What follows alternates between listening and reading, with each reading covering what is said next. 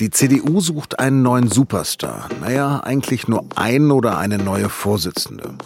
Aber der oder die soll die Union immerhin nach dem Wahldebakel wieder aus der Krise führen. Wer sind die aussichtsreichsten Kandidaten? Warum das eher ein Mann sein wird, möglicherweise aber mit einer Frau an der Seite? Und wie sich die Union dann positionieren könnte?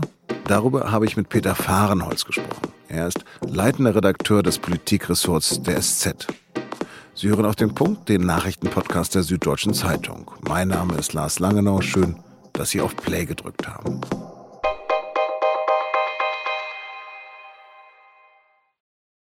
Die Basis sprach zum Überbau, du bist ja heute schon wieder blau. Da sprach der Überbau zur Basis, was ist?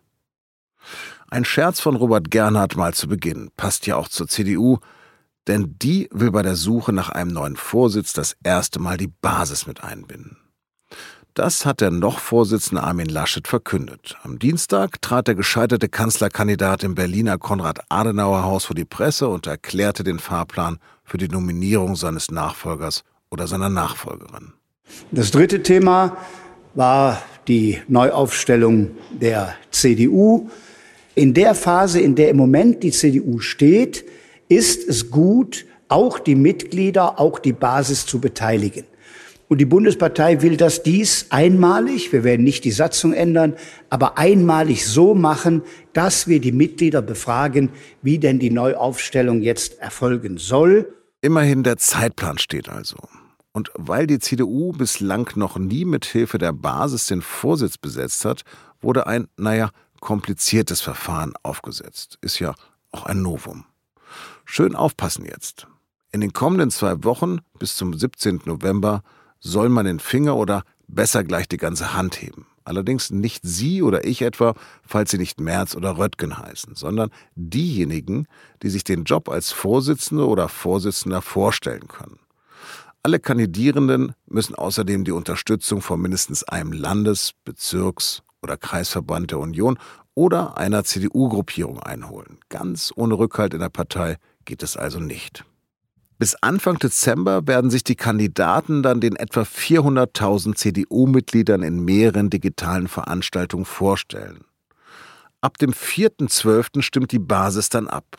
Zwei Wochen später soll dann das Ergebnis verkündet werden.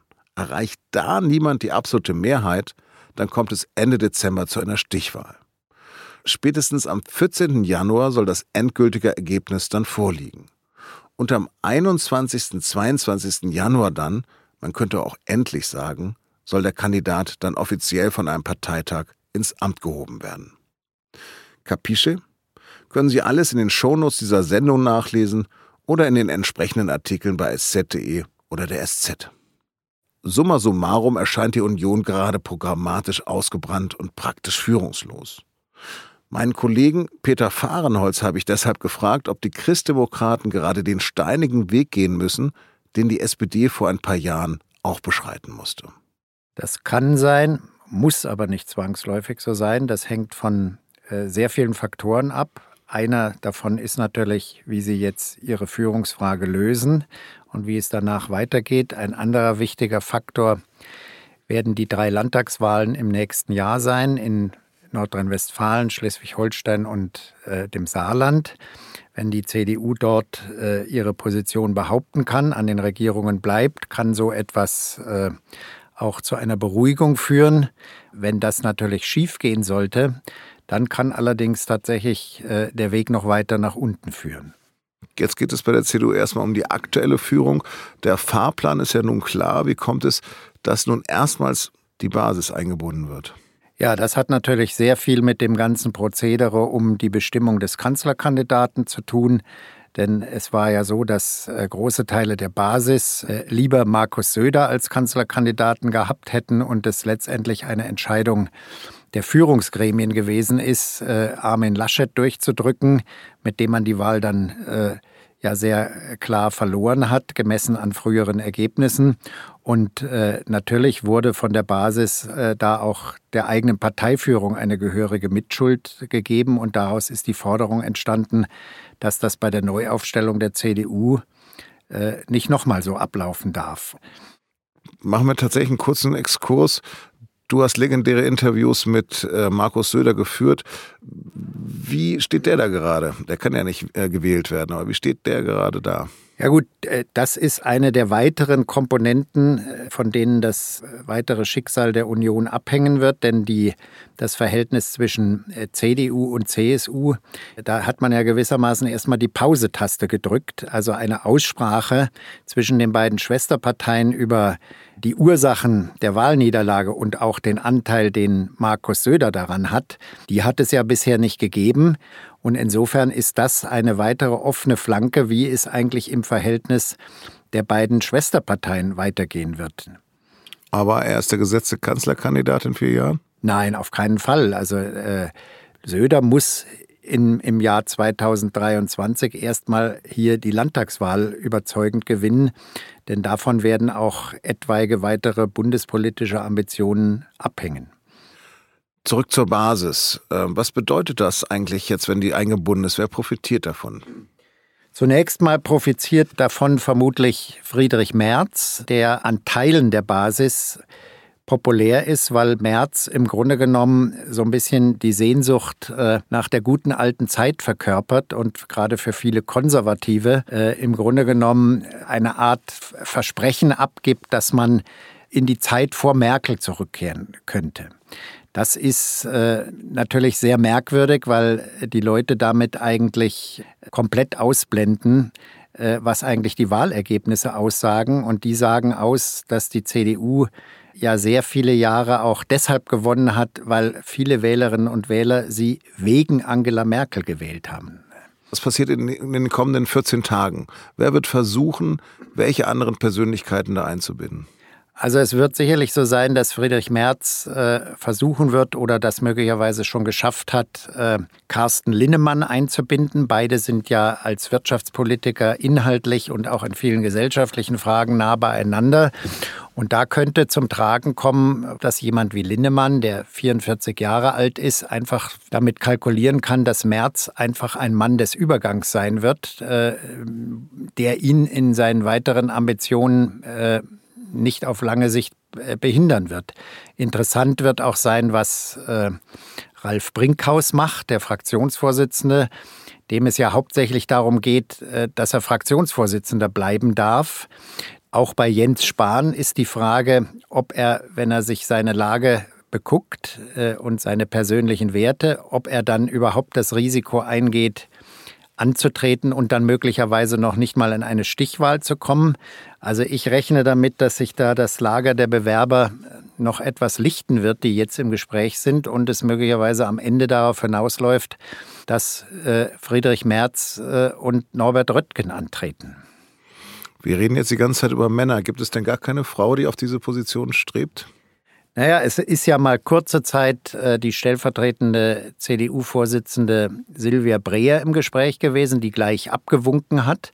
Und man muss ehrlicherweise sagen, dass die CDU, auch das ist ein Problem der Partei, halt in der ersten Reihe keine Frau hat, wo man jetzt sagen würde, äh, die wäre jetzt die möglicherweise geborene neue Vorsitzende. Trotzdem wird in der CDU aktuell auch über Parität gesprochen. Würde dann zwangsläufig eine Frau Generalsekretärin werden?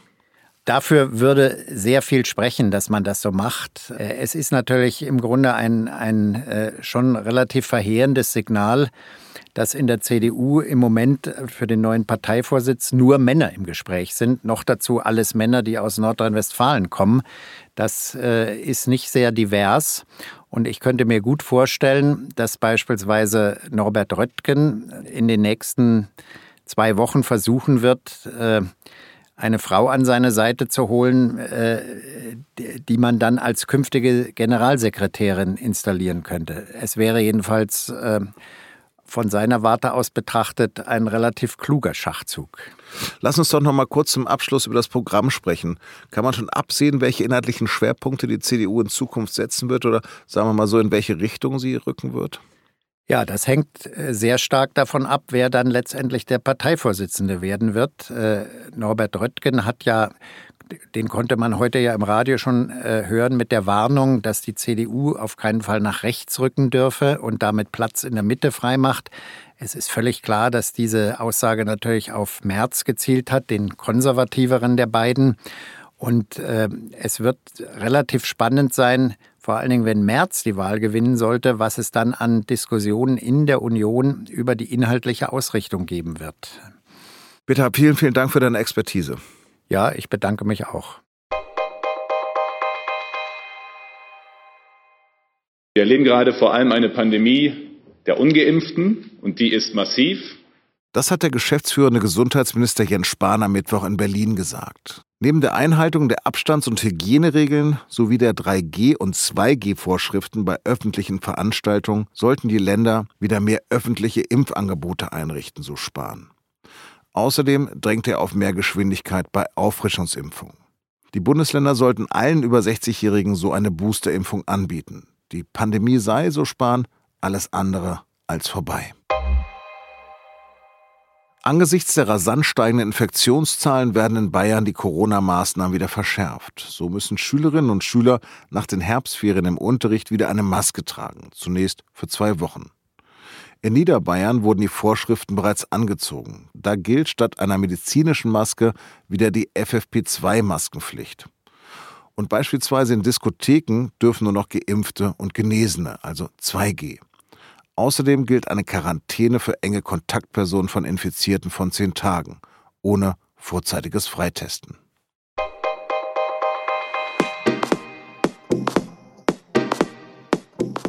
Am Donnerstag liegt der SZ immer der Reiseteil bei. Ich habe den altmodischen Spleen, dass ich mir da fast immer Artikel rausreiße über Orte, die ich gern mal bereisen möchte. Diesmal gibt es da etwa eine Reportage über das Great Barrier Reef. Wegen Corona gab es an diesem bedrohten Riff jetzt zwei Jahre lang kaum Touristen. Doch brachte das eine Erholung? Das lesen Sie morgen in der SZ, gedruckt oder heute Abend schon digital. Näheres unter sz.de-abo. Und wenn ich dann da tatsächlich mal tauchen sollte, dann werde ich mir die Reportage wieder rausholen. Redaktionsschluss für Auf dem Punkt war heute 16 Uhr. Vielen Dank fürs Zuhören und Glück auf und Gottes Segen.